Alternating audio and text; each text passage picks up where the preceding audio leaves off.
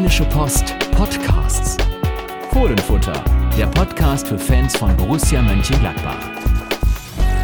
Da sind wir wieder mit dem Fohlenfutter Podcast und tatsächlich können Carsten Kellermann und Sebastian Hochreiner auch nun wieder über Bundesliga-Fußball sprechen. Das werden es wir tun. wurde Zeit. Es wurde wirklich Zeit. Wir werden es tun. Wir werden über das Spiel gegen Schalke sprechen.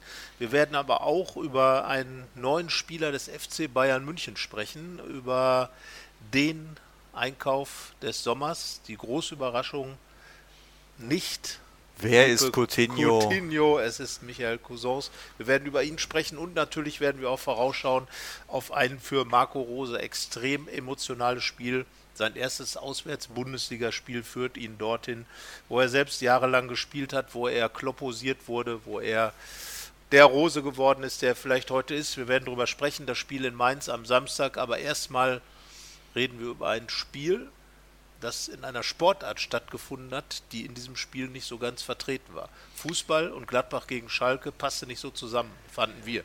Ja, das war gefühlt irgendwie mehr eine Mischung aus irgendeinem Kampfsport und Leichtathletik. Also es wurde viel gerannt, es wurde viel gekämpft, ähm, aber fußballerisch war das nicht so besonders viel. Aber man muss natürlich auch sagen, ähm, immerhin sind einige Tugenden zu Trage gekommen, die für Marco Rose wichtig sind.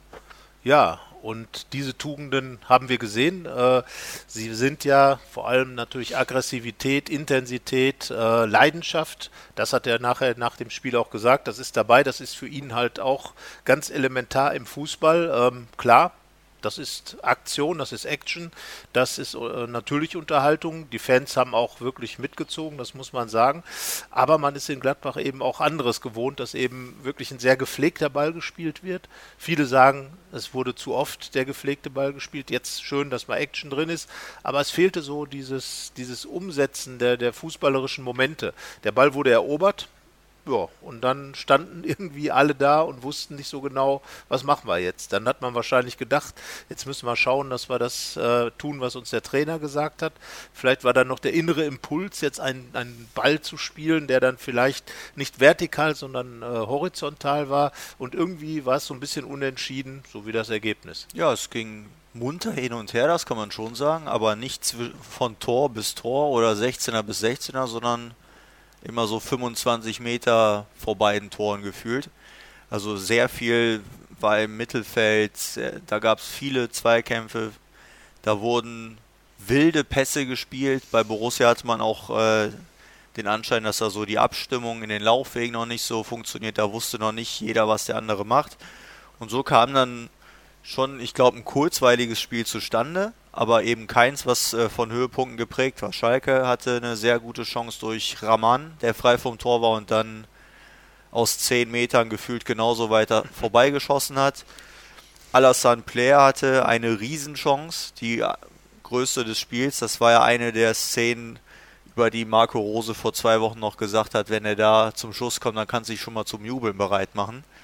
Tja. Hinterher hat er zu mir gesagt, hätte ich es mal besser nicht gesagt oder so schnell kann es gehen. Ähm, Alassane Player hat nur den Außenpfosten getroffen. In einem Normalfall macht er den tatsächlich. Ähm, aber so war es dann halt an dem Tag. Ähm, und ich glaube auch, das 0 zu 0 ist äh, schon ein gerechtes Ergebnis gewesen.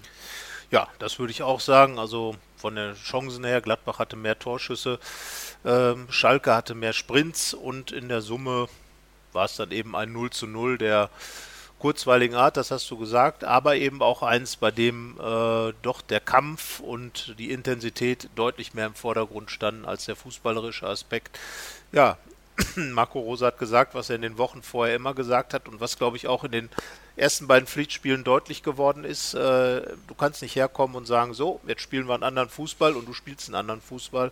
Das Ganze braucht Zeit. Er hat ja auch bei seiner äh, Eintrittspressekonferenz gesagt, dass er in äh, Salzburg ähm, nach wenigen Spielen von einem Journalisten angesprochen wurde, was denn jetzt hier sei mit dem Rose-Fußball. Und das hätte schon wirklich einige Wochen gedauert, bis es dann auch wirklich soweit war. Fast sogar über ein halbes Jahr hat er, glaube ich, gesagt. Also Roses Sache braucht noch Zeit. Äh, die Fans, finde ich, haben gezeigt, dass sie die Zeit geben wollen, dass sie die Zeit ähm, mit der Mannschaft dann auch entsprechend äh, die Unterstützung geben wollen und ähm, dass sie darauf ein bisschen warten, bis es dann richtig klappt. Aber da bleibe ich dabei. Dazu sind natürlich auch Ergebnisse nötig. Hätte Rahman den Ball reingemacht, hätte Gladbach 0 zu 1 gegen Schalke verloren, wäre die Stimmung wahrscheinlich schon eine andere gewesen. Es war natürlich schon überraschend, dass bei Borussia das am wenigsten geklappt hat, was sie bisher gemacht haben. Ne? Und das ist halt das doch etwas gepflegtere Kombinationsspiel. Da war schon viel wild. Ich meine, Schalke, das letzte Spiel vorher war halt das 2-0, als äh, das Team den letzten Treffer nach 62 Ballkontakten getroffen hat. Und diesmal waren gefühlt die längsten Staffetten keine 10 Ballkontakte lang. Also das war schon ein großer Unterschied. Aber ja, wie du schon sagst, am Ende zählen Ergebnisse und eine Zahl in diesem Ergebnis oder eine Ziffer ist halt sehr gut. Das ist die Null, die auf dem Schalker Konto steht. Und das ist wie in Sandhausen gewesen. Also die Defensive, die steht. Und das ist halt, äh, wie wir jetzt nicht zum ersten Mal äh, feststellen, unheimlich wichtig jetzt, weil es gibt halt Baustellen und dann ist es sehr gut, wenn man eben eine verlässliche Größe hat, die eben keine Baustelle dasteht und das ist halt wirklich extrem gut und wichtig, dass man sich auf diese letzte Reihe verlassen kann. Zumal Marco Rose auch darauf hingewiesen hat, dass äh, diese letzte Reihe eigentlich schon umsetzt, was er erwartet, dieses Vorwärtsverteidigen, also äh, den Gegner deutlich weiter äh, im Spielfeld schon zu attackieren und nicht auf ihn zu warten. Das klappt ganz gut. Es gab auch einige sogenannte hohe Ballgewinne, ähm, also fast in der Schalker Hälfte, auch durch Matthias Ginter, auch durch Nico Elvidi. Die fand ich wieder zu den besten Borussen gehörten, zusammen mit Dennis Zakaria, über den wir gleich wahrscheinlich noch ein bisschen ausführlicher sprechen werden, den einzigen Sechser. Ähm, er hat das richtig gut gemacht, hat, hat gut gekämpft und in der Summe, klar, Jan Sommer hat ganz sicher gehalten, hat natürlich auch nicht viel zu halten gehabt, fast weniger als in Sandhausen, muss man fast sagen. Also Schalke hat kaum mal die Möglichkeit äh, gehabt, aufs Tor zu schießen. Das spricht für die Gladbacher Defensivstruktur insgesamt auch. Was anderes erwarte ich aber auch von Schalke nicht, ja. um ehrlich zu sein. Ja. Also Schalke hat teilweise wirklich ganz gut gespielt, für, war ja die Auswärtsmannschaft. Äh, ein großer Unterschied war jedenfalls nicht zu sehen. Das war in den Jahren vorher oftmals anders, dass Gladbach also da deutlich spielerisch überlegen war, teilweise aber dann Spiele verloren hat, weil Schalker Mentalität dann äh, die Qualität des Fußballs der Gladbacher besiegt hat. Jetzt zweimal Mentalität äh, und zweimal die Null. So. Und, Tja, ähm, vielleicht muss man dann sagen, zwei verlorene Punkte. Also ich bin auf dem Punkt. Ja, also wer sein Heimspiel nicht gewinnt, ist immer der, der was verloren hat. Das darf man, glaube ich, so sagen. Ja, vor allem glaube ich auch nicht, dass Schalke die große Nummer in dieser Saison wird. Ja, wie gesagt, also es war jedenfalls so, dass die Gladbacher sich anderes Ergebnis vorgestellt hatten. Ähm, vielleicht auch schon ein etwas anderes Spiel. Wir haben äh, ausführlich mit Florian Neuhaus gesprochen. Das Interview wird es am Samstag in der Rheinischen Post und bei RP Online zu lesen geben. Er hat auch wirklich gesagt, also wir, wir waren selber äh, nicht zufrieden mit dem, was wir da auf den Platz gebracht haben, fußballerisch. Es gab gute Momente, aber äh, da soll noch mehr kommen und äh, ja, man wird jetzt weiter daran arbeiten. Das ist, glaube ich, das Stichwort, äh, was, sich, was uns auch noch einige Zeit begleiten wird. Erarbeiten, überzeugen. Das sind die Dinge, die Marco Rose machen will. Er will, will taktische Erweiterungen vornehmen, will noch die Dreierkette mit ins Angebot reinnehmen. Also ähm, er hat einiges vor. Ich hoffe nicht. Ich bin absolut kein Fan der Dreierkette. Also ja, es ist hier in Gladbach zumindest in den vergangenen Jahren stand es eher für Schwierigkeiten, obwohl äh, mit dieser Dreierkette, mit dieser, dieser Spielweise, mit den vorgezogenen Außenverteidigern, das ist für mich ja der Clou bei der Sache, ist Gladbach auch in die Champions League gekommen mit André Schubert, hat am Ende dann diese Dreierkette gespielt. Ähm, ja, auch so, dass es dann etwas schwierig wurde, Mann gegen Mann. Das würde sicherlich äh, Marco Rose anders machen. Aber ich bin auch eher bei der Viererkette und denke, das wird sowieso das Hauptsystem bleiben, auch die Raute. Aber Rose will die Mannschaft flexibel halten und äh, ja, er hat eine Option weniger. Eine Option weniger. Meinst du Jonas Hofmann oder wen ja, meinst du jetzt? Der fehlt lange, aber äh, doch eher eine Option weniger, die wiederum Ach, ein äh, Herr Kovac, Cousins, klar. Michael Cousins ja, ja. in München mehr hat. Er ist weg, er ist gegangen, er ist äh, quasi durch die Hintertür entschwunden. Äh, keiner hat es gemerkt, während alle äh, nach Sandhausen geguckt haben, beziehungsweise nicht nach Sandhausen, während alle auf Schalke geguckt haben, war Michael Cousins in München, hat am Freitag den äh, Medizincheck absolviert, am Samstag den Vertrag unterschrieben und hat jetzt die Nummer 11 bekommen. Ja, das äh, ging ja Freitagnachmittag los. Ja. Und schon vorher gab es ja Gerüchte und man dachte sich so, nee, bestimmt nicht. Da kann sich, das konnte sich keiner sein. vorstellen. Und auch als es dann am Freitag war, dann äh, hieß es ja auch im Fernsehen so zum Beispiel, irgendwie, keiner kann es glauben. Und ich glaube, es ist auch, also man muss sich erst daran gewöhnen, dass Michael Cousins jetzt wirklich zu den Bayern gewechselt ist. Ja, er also ist Bayern-Spieler und er hat die Nummer 11 bekommen. Ja, ganz nah an der 10. Wenn der Coutinho nicht gekommen Wenn wäre, der wer Coutinho weiß, nicht wer gekommen weiß. wäre. Aber vielleicht war es ja auch so, dass Cousins die 11 wollte. Ja, er hat die 10 überlassen wahrscheinlich. Möglicherweise. Weil was er auf jeden Fall hat, ähm, Hasan Salihamidzic, Bayern Sportdirektor, hat gesagt, ein Mentalitätsspieler, ein Spieler mit einer guten Mentalität. Das gab natürlich ein, sagen wir mal, schon großes Brausen in den sozialen Netzwerken auf Seiten der Gladbach-Fans. Man hat sich etwas gewundert, denn das war ja gerade der Grund, warum er Gladbach seltener gespielt hat, weil er eben nicht diese Mentalität gezeigt hat, sich in den Zweikampf zu begeben, mit, mit der in den Konkurrenzkampf zu begeben, gegen sich durchzusetzen, gegen Widerstände. Ähm, aber vielleicht ist es tatsächlich genau das, was, was ihn dann für den FC Bayern dann irgendwie äh, bereit macht, nämlich diese Mir-Samir-Mentalität der Bayern. Das ist ja im Prinzip, äh, übersetzt er sich das wahrscheinlich auf sich selbst und auf Französisch. Und äh, dieses sehr, sehr gesunde Selbstbewusstsein, da wo ich bin, ist vorne. Das kann man ihm ja nicht absprechen. Und das hat er in Gladbach eingefordert, der hat es nicht bekommen. Und jetzt ist er zumindest mal die Nummer 11 in München. Also der, vom Trikot her der Werdegang, der ist einfach verrückt. Also man stelle sich vor, ich äh, bin unzufrieden bei der Rheinischen Post und was man sich selbstverständlich kaum vorstellen oder genau, überhaupt nicht vorstellen kann. Stenker rum und sagt meinem Arbeitgeber, Leute, ich habe wenig Lust noch hier zu sein und mache auch dann wenig, weil ich nicht groß eingesetzt werde und dann ruft auf einmal die New York Times an und sagt, du, komm zu uns. Das ist äh, also es ist schon äh, sehr verrückt, das jetzt. Ja, ja. Ich so. bin noch immer recht ratlos und äh, ich bin sehr gespannt, was da passieren wird. Ich denke mal, die Stammplatzforderung, die er hier hinterlassen hat, die wird er nicht mit nach München genommen haben. Das wäre jetzt schon sehr verwegen, auch wenn man Michael Cousins ja sowas schon zutrauen kann. Durchaus, durchaus. Also Marco Rose hat das ja auch nochmal angesprochen, hat gesagt, also dass er hier Verhaltensweisen in Mönchengladbach heißt, hier an den Tag gelegt hat, die er in München wohl eher nicht an den Tag legen wird. Ähm, ja, wir warten es ab, weil Michael Cousins ist, ist noch ein junger Kerl, 20 Jahre alt, aber äh, extremes Selbstbewusstsein. Er hat nochmal darauf verwiesen, dass, dass sein Vorbild Sinedine Sedan ist. Und ich glaube, dass es wahrscheinlich mehr Leute um ihn herum gibt, die die Distanz größer einschätzen als er selbst zu diesem Spieler, zu Sidan. Und ähm, ja, ich sage auch, dass Gladbach schon auch etwas verloren hat von dieser Cousins-Mentalität, dieses, dieses eigentlich kann man solche Sachen ganz gut in einer Mannschaft nutzen, wenn sie vernünftig kanalisiert sind. Und das ist eben nicht gelungen, weil Michael Cousins offenbar keine Lust mehr hatte. Der Verein sei ihm zu klein geworden, hat Marco Rose gesagt. Wenn man das hinbekommen hätte, glaube ich, dann hätte das sehr fruchtbar sein können, denn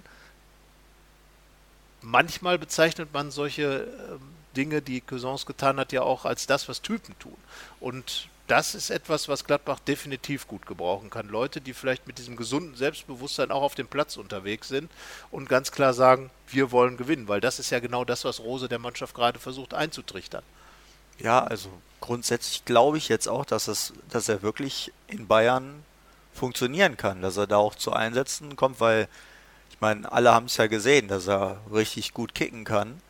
Das wird, glaube ich, jetzt keiner bezweifeln, sondern einfach, dass er in Mönchengladbach gescheitert ist, wenn man denn sagen möchte, dass er gescheitert ist an seinem Kopf, an seiner Denke und nicht an seinen Füßen.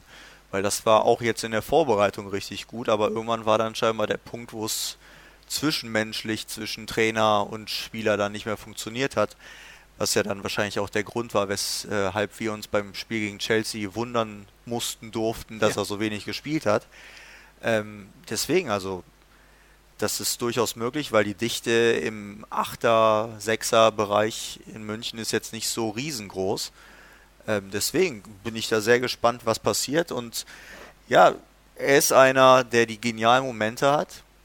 Davon hat Borussia nicht ganz so viele, die gibt es noch, aber was Borussia jetzt nicht mehr hat, ist so ein unbequemen Spieler. Also man muss ja oder man kann ja sagen, dass das eine Mannschaft ist, die gespickt ist mit Schwiegermutters Lieblingen. Also das ist schon äh, eine sehr liebe Mannschaft. Das meine ich überhaupt nicht böse. Das tut uns ja auch gut, weil wir ja mit den Spielern im Kontakt stehen. Also das ist schon eine sehr nette Mannschaft und wie gesagt, überhaupt nicht böse gemeint. Ähm, aber man weiß ja auch, dass vielleicht so, ein, so eine Art Drecksack nicht so schlecht ist. Also ein Martin Stranzel, ein Granit Xhaka, die haben mir ja Positives bewirkt und hatten ja auch eine recht äh, unbequeme Art. Ja, und Granit Xhaka hat ja eigentlich auch vorgemacht, wie es gehen kann, wie man wirklich von jemandem, der seine Probleme hat, in einem Verein erstmal reinzukommen, bis hin zum Kapitän werden kann. Er hatte auch zwei Jahre, die sicherlich nicht leicht waren für ihn, hat sich dann wirklich da äh, durchgemogelt und hat, hat dann den, den Gang nach vorne gemacht, ist dann äh, hier der große Boss geworden, ist es jetzt bei Arsenal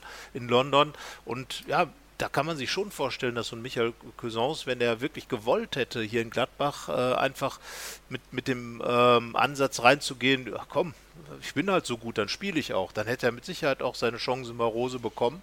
Und äh, ich glaube, es gibt keinen Trainer auf der Welt, der seinen besten Spieler auf die Bank setzen würde. Und wenn Cousins dann so gut ist, wie er sein will, dann hätte er sich eigentlich auch hier durchsetzen können und hätte dann den Gladbachern genau diesen Aspekt dann reingeben können, weil ich glaube, ähm, dass, dass die Mannschaft schon jahrelang natürlich in einer gewissen Art und Weise zusammengestellt worden ist und du hast es gesagt, das ist nicht negativ, sondern gerade die Kaderchemie hat, glaube ich, auch vieles bewirkt, was an positiven Dingen passiert ist. Die positive Kaderchemie, das war letzten Endes auch der Grund, warum man sich von Cousins getrennt hat ähm, oder ihn freigegeben hat für, für die Bayern. Äh, denn da war schon, glaube ich, die Angst da, dass er die Kabine spalten könnte, dass er mit seinem ständigen Genörgel und seinem ja, mit seiner Unzufriedenheit einfach einen Faktor reinbringt, der vielleicht äh, den Teamerfolg äh, in Frage stellt. Und darum war das eigentlich eine Entscheidung, die unumgänglich war, muss man auch so nachvollziehen, aber nochmal ähm, ein bisschen Cousins-Faktor tut der Mannschaft schon ganz gut. Vielleicht ist der eine oder andere dabei, äh, nicht der, der sich jetzt in seine Rolle schwingt, aber der das vielleicht auch mitbringt wir haben ja mal Markus Thuram als jemand, der sehr ehrgeizig ist, ausgemacht. Vielleicht kann er da in die, in die Fußstapfen so ein bisschen gehen, als ein bisschen Verrücktheit auf dem Platz. Wer weiß. Ja, man muss aber natürlich dazu sagen, nochmal ganz klar, dass es, glaube ich, für Borussia jetzt alternativlos war. Es ist halt unheimlich schade, dass man es innerhalb des, der letzten zwölf Monate, oder Max Eber sagt ja auch in den letzten 13 Monaten hat er mehr Aufmerksamkeit bekommen als jeder andere Spieler dass man es in der Zeit nicht hinbekommen hat, ihn zufrieden zu kriegen oder sein, sein, seine Gedanken so zu lenken, dass er damit zufrieden ist, was er hat, auch wenn man natürlich als Fußballer immer spielen will, aber ich meine, er ist jetzt 19 und er ist eben auch kein Messi, also das ist jetzt nicht äh, derjenige gewesen, der eben völlig zu Recht sagt, ich muss immer spielen. Das war halt jemand, der fester Bestandteil des Kaders war, jetzt auch wieder viel besseres Standing hatte als zuvor in der Saison. Und er hätte jetzt auf jeden Fall gespielt. Also ich bin mir sicher, ähm, wenn nicht schon im ersten Spiel in Sandhausen, dann auf jeden Fall gegen Schalke hätte er von Anfang an gespielt aufgrund der Personalsituation. Ja, das äh, haben wir vermutet. Wir haben ihn ja auch wirklich in unseren Kaderplanungen oder in unseren Aufstellungsideen auch äh, immer drin gehabt als Zehner. Jetzt ist er weg. Äh, jetzt müssen andere so ein bisschen in die Bresche springen, auch was so die Typgeschichte angeht. Klar, ein Brell Embolo ist natürlich auch als Typ, als emotionaler Typ einer, der, wenn er, wenn er sportlich richtig dabei ist, mit Sicherheit auf dem Platz auch ein bisschen Verrücktes reinbringt und, und die Mannschaft auch mitreißen kann. Wie gesagt, Thuram, da muss man schauen. Also es ja. gibt da schon Leute, aber. Aber die Reibung fehlt irgendwie. Die Reibung, Reibung erzeugt Wärme. Genau. Und äh, Nestwärme war jetzt natürlich nicht das Ergebnis dieser Reibung, äh, was bei ja entstanden ist. Ich bin da sehr gespannt, wie er sich beim FC Bayern München entwickelt, äh, wie, wie sehr sein, äh, also ich gehe davon aus, dass er keine Stammplatzgarantie bekommen hat, würde mich jetzt etwas wundern, aber äh, vielleicht ist er selbst seine Stammplatzgarantie. Zumindest, wie gesagt, ist er schon mal numerisch in die erste Elf gerückt ja, meistens hat man es schon irgendwie selbst in der Hand oder am Fuß. Ne? Ja, also und das ist es eben und das haben die Gladbacher jetzt auch in Mainz, um den nächsten Schritt zu gehen, sozusagen zum nächsten Schritt. Mainz, ja, wie gesagt. Mainz bleibt Mainz. Mainz bleibt Mainz und für Marco Rose, glaube ich, der Verein, der für ihn extrem emotional beladen ist. Sie hat einen Aufstieg erlebt, hat äh, mit ja, damals glaube ich doch schon glasigen Augen äh, philosophiert, wie toll das sich anfühlt, äh, jetzt Bundesligaspieler zu sein. Hier hat er mit Jürgen Klopp, äh, glaube ich, den Trainer kennengelernt, der seine Art des Trainerseins extrem beeinflusst hat. Sandro Schwarz, sein damaliger WG-Kumpel, äh, hat äh, in Mainz, äh, ist jetzt der Trainer der Mainzer und ähm, beide spielen Raute. Tja, Tja. Das Homecoming auf jeden Fall. Also Ja. es gibt ja, ich glaube, es gibt, zumindest habe ich bisher wenig rausgehört, relativ wenige Momente, die Marco Rose unangenehm sind, aber es gibt ein Video nach dem Aufstieg, wo sie aus dem Bus steigen, in Mainz ankommen nach dem Aufstieg und er äh, sich sozusagen feiert dafür, dass er jetzt Bundesligaspieler ist. Ähm, daran wird er sicherlich auch nochmal erinnert werden, wenn er zurückkommt äh, in die, ich weiß gar nicht, ist es noch die Kofas Arena oder ist es jetzt die Opel Arena? ja, ist es jetzt, glaube ich. ja, ich glaube auch. Äh, freuen sich jetzt beide über die Erwähnung auf jeden Fall. Genau, aber, früher war es äh, das Bruchwegstadion Genau, noch zu und, den Zeiten. Äh, ich muss sagen, mir gefällt es immer sehr gut in Mainz. Es ist ein richtig Fußball, äh, richtiges Fußballstadion, eng. Man ist nah dran als Zuschauer. Äh, eigentlich immer eine ganz gute Atmosphäre. Gut, äh, You'll Never Walk Alone wird vom Band gespielt. Das ist natürlich immer so ein Faktor, wo man sagen kann, ist ein bisschen geklaut aus, aus der Enfield Road, aus, aus dem Celtic Park, aber äh, am Ende ist da eine gute Fußballatmosphäre und äh, es gab Zeiten, als sich Borussia da sehr schwer getan hat. Vergangene Saison 1-0 gewonnen, auch in einem eher, sagen wir mal, mauen Spiel. Eckball gab es und Nico Elvedi macht dann das Siegtor, ähm, also indirekten Eckball und ja, mal schauen. Also Gladbach muss als Favorit angesehen werden, würde ich mal sagen. Mainz ist schlecht gestartet, hat aber genauso viele Tore geschossen wie Gladbach in dieser Saison. Ja, das könnte, also was die Favoritenrolle angeht, weiß ich nicht, weil äh, Borussia, wie wir ja schon gesagt haben, ist gerade im Entwicklungsstatus und Mainz ist eine der fast schon Minderheiten, nämlich äh, ein Club mit dem Trainer der vergangenen Saison. Ungefähr die Hälfte der Teams in der Bundesliga haben ja einen neuen Trainer. Das heißt, Mainz ist eingespielt im Gegenteil zu Borussia. Und äh, klar, natürlich hat, ist äh, Borussia individuell besser besetzt. Ähm, man wird dann sehen, welcher der beiden Mainz-Freunde oder WG-Kumpels dann äh, die bessere Taktik aus dem Hut zieht. Äh, ich erwarte aber schon, dass das Spiel ziemlich ähnlich wie das gegen Schalke wird. Dass es äh, vor allem viel Kampf gibt, viel Mittelfeld und ähm, dann glaube ich auch nicht, dass so viele Tore leider fallen. Bisher zwei Pflichtspiele gesehen und ein Tor. Die äh, Hausbeute von mir ist recht mau. Ja, in Sandhausen war es dann, aber ein schönes Tor immerhin, der Flugkopfball von Marcus Thuram. Ja, ich glaube äh, auch, dass es in Mainz jetzt kein Leckerbissen werden wird. Die Mainzer sind bekannt als eine sehr physische Mannschaft, die extrem rennt. Und äh, naja gut, äh, letzten Endes kommt ja auch der rose Ansatz, kommt ja aus Mainz, wenn man es genau betrachtet. Und ähm, ja, Man muss halt bedenken, es steht für beide schon was auf dem Spiel. Ne? ja Also Mainz, hat, ist Mainz hat dem Pokal 0-3 in. Freiburg Ja. verloren. Wenn die jetzt wieder verlieren, ist es schon sehr fehlstartig. Und ähm, wenn Marco Rose mit einem oder zwei Punkten aus den ersten beiden Spielen startet, kann es durchaus sein, dass es schon die ersten Zweifler gibt. Und dann kommt Leipzig, das ist Ja, das. Dann kommt wird ja nicht das leichter. ganz große, äh, seine Heimatstadt. Also irgendwie hat er wirklich so zum Und dann Einstieg, kommen die Derbys. wird nicht geschont. Erst sein Kumpel Dave, wie er sagt, Wagner.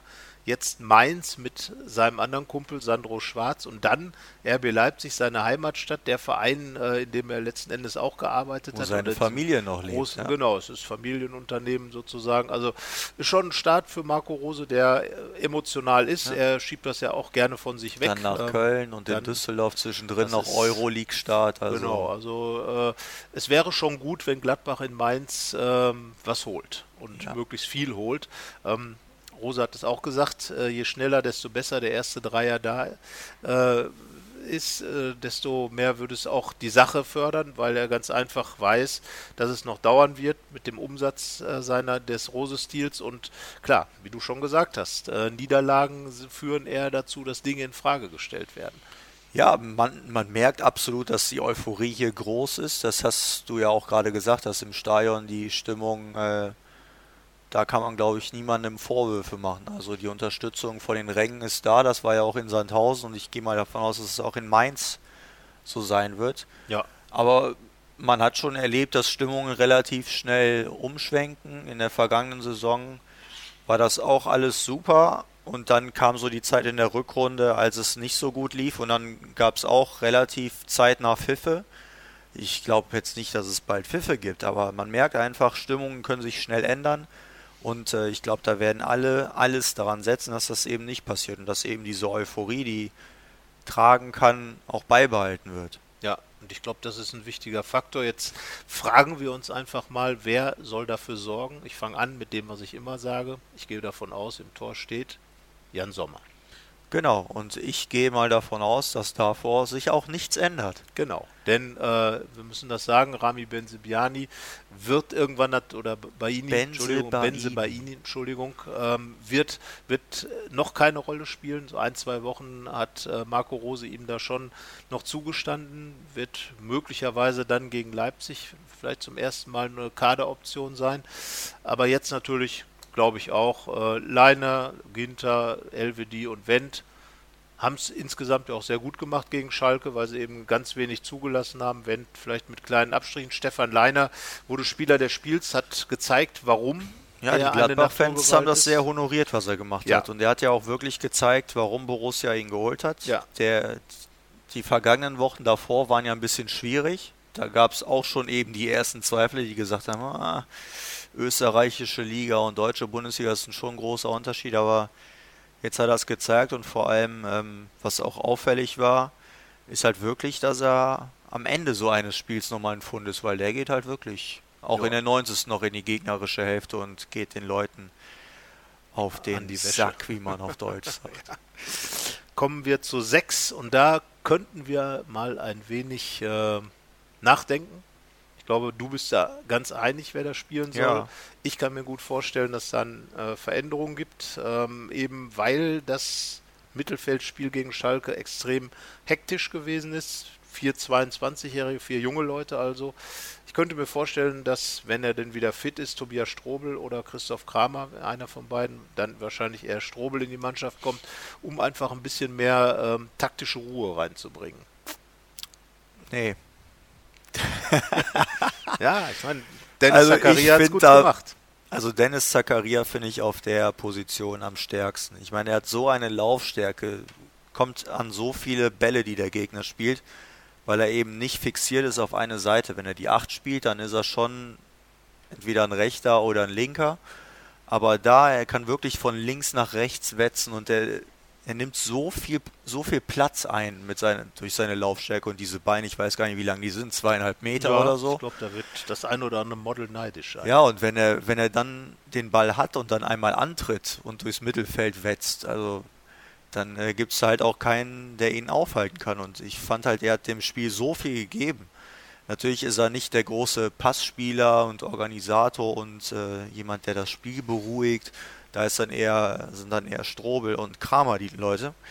Aber ich finde halt, Zakaria ist der Richtige für die Position. Ja, also nachvollziehbare Argumente, aber ich denke, dass er das alles auch auf der auf der 8 einbringen kann. Und ich glaube, der Plan von Rose, wenn man so gehört hat, dass Laszlo Benisch, der dann ja äh, zum Startelf-Spieler geworden ist, äh, nach dem Strobel-Ausfall, offenbar erst nicht eingeplant war, sondern schon Strobel spielen sollte. Das hätte dann bedeutet, dass Zakaria und, ähm, und äh, Neuhaus äh, die beiden Achter sind. Und das, glaube ich, wäre auch meine Formation jetzt, vorausgesetzt Strobel ist wieder da, für die doppelte Acht. Und äh, auch Brell Embolo scheint, so jedenfalls deutlich das, was nach dem Spiel gesagt wurde, der Mann gewesen zu sein, der für die 10 fix eingeplant nee. war.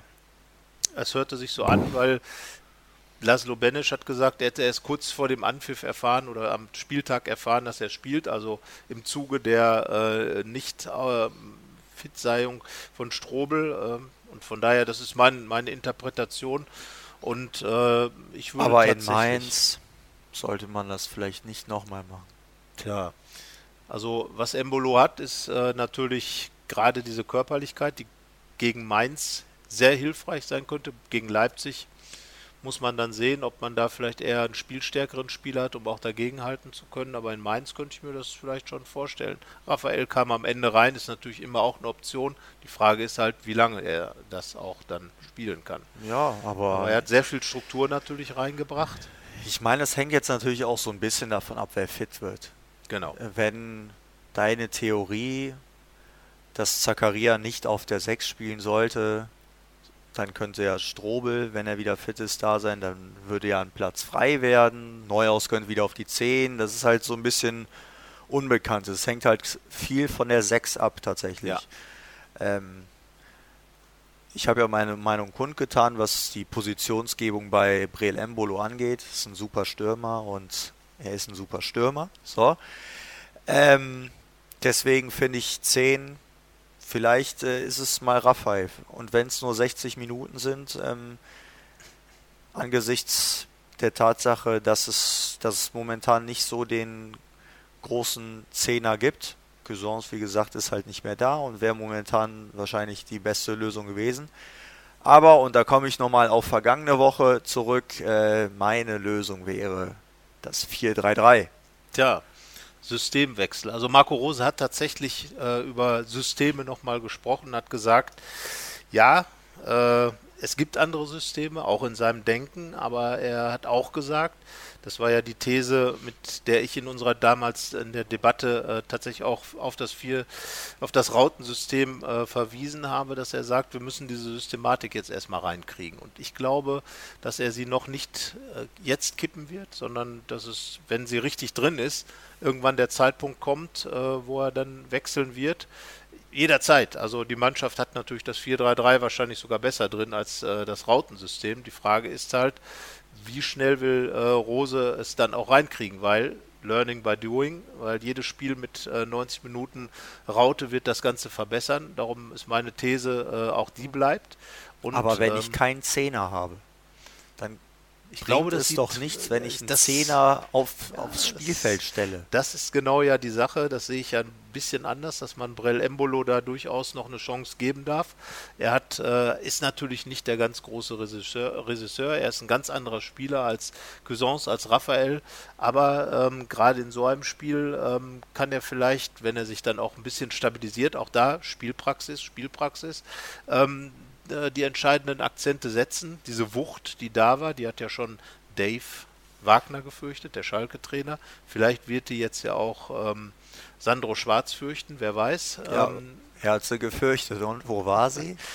sie war zumindest Damit meine ich so, jetzt nicht Breel Embolo, sondern den gesamten Verbund. Das ist Also, richtig, aber es gab ja immerhin die eine große Chance durch Alassane Player. Markus Thuram hat auch seine Probleme gehabt, natürlich, äh, körperlicher Art, würde ich sagen. Da hat sich gezeigt, Bundesliga ist offenbar doch nochmal eine andere Hausnummer als, als die zweite Liga. Aber äh, ich glaube, dass Marco Rose weitgehend bis auf die Position 6 und dann entsprechend eben äh, Banish wahrscheinlich rausnehmen wird, äh, wird er die Mannschaft und die Systematik beibehalten. Weil wir eben gelernt haben, wer, wer System sagt, kann gar nicht 4-4-4 Raute 2 meinen, weil das ist kein System. Das ist nur eine, was hat ähm, eine Julian Nagelsmann hat er, glaube ich, gesagt. Ja, also. Ich bleibe dabei, Benne spielt Neuhaus auf der 8 und davor Hermann, Player und Hyram. Also, du bist Ich stur. versuch's nochmal. Du versuchst es nochmal stur bis in die, in die Haarspitzen. Nein. Also beides ist möglich, äh, auf jeden Fall. Man würde auf jeden Fall auch Mainz damit überraschen, beziehungsweise Sandro Schwarz. Der hat ja lustigerweise in der vergangenen Saison vor dem Gladbacher Sieg prognostiziert im Interview mit unserer Redaktion, äh, mit dem Kollegen Pascal Biedenweg, dass Borussia das System wechseln wird. Sie haben es nicht getan. Sie haben es nicht getan und haben dann einen klaren einen Sieg eingefahren. einen klaren, klaren einen 1 zu klaren 0 Sieg. 1 zu 0 Sieg. Na gut, da Mainz gar keinen Torsch, äh, wirklichen Torschuss abgegeben hat und Borussia zumindest mal eins gemacht hat, war es Ja. dann auch wiederum klar. Nein, aber ähm, ja, vielleicht rechnet Sandro Schwarz wieder damit, dass das System geändert wird und wieder wird der er Gladbacher recht, Trainer ihn des Besseren belehren, dass das System Das ist sein WG-Kumpel. Er kennt den aus dem FF. Ja, das ist ja die Frage. Wie tickt Rose? Schwarz-Weiß ist. Wir können es nur vermuten. Wir haben unsere Meinung kundgetan. Äh, wir tippen jetzt sogar noch. Ja, ich fürchte, ich fürchte, ich fürchte, ich fürchte, dass nach zwei Spielen heißt zwei Punkte und 0 zu 0 Tore. Das wäre sehr dünn. Ich tippe 2 zu 1 für Borussia, weil ich glaube, dass vielleicht am Ende sogar der von dir äh, ins Spiel gebrachte Raphael noch reinkommt und ein Tor macht, nachdem vorher, und das würde ich ihm dann auch wirklich gönnen, Brell Embolo vielleicht das Tor, was er gerne gegen Schalke gemacht hätte, irgendwie da reinrammelt und dann die Gladbacher äh, 2 zu 1 gewinnen. Das wäre für Sommer ärgerlich, das erste Gegentor dieser Pflichtspielsaison, äh, aber ich glaube, dass äh, er damit leben könnte, wenn dann das Spiel ja. gewonnen wird. Wahrscheinlich sogar besser mit deinem, als mit deinem 0 zu 0 und seinem dritten 0 zu 0. Das stimmt. Da Deswegen haben wir es. Schauen wir mal. Schauen wir wir haben es hingestellt. Wir werden sehen, was tatsächlich passiert. Wir fahren nach Mainz. Äh, Sie, ihr wahrscheinlich auch. Oder einige zumindest. Und äh, dann hoffen wir mal, dass es A ein gutes Spiel wird, B das Wetter ganz ordentlich ist, besser zumindest als in Sandhausen. Und ähm, ja, schauen mal. Schauen wir uns an, lassen wir uns überraschen, weil momentan muss man sich noch so ein bisschen genau, überraschen. Genau, Wundertüte Borussia. Genau. Mal gucken, wir was schauen, aus ihr kommt am Samstag. Ihr kommt. Das ist ja das Schöne an einer Wundertüte. Genau. Man darf sich überraschen lassen. Korrekt. Warten wir es ab. Nächste wir. Woche sprechen wir drüber, dann wissen wir nämlich Bescheid. Genau. Sagt uns, was ihr erwartet, welche Aufstellung euch genehm wäre und äh, dann werden wir sehen, wer recht hat und welche Wundertüte am Ende dann die wunderlichste war. Jawolski. Bis dahin. Bis nächste Tschüss. Woche. Tschüss. Mehr bei uns im Netz www.rp-online.de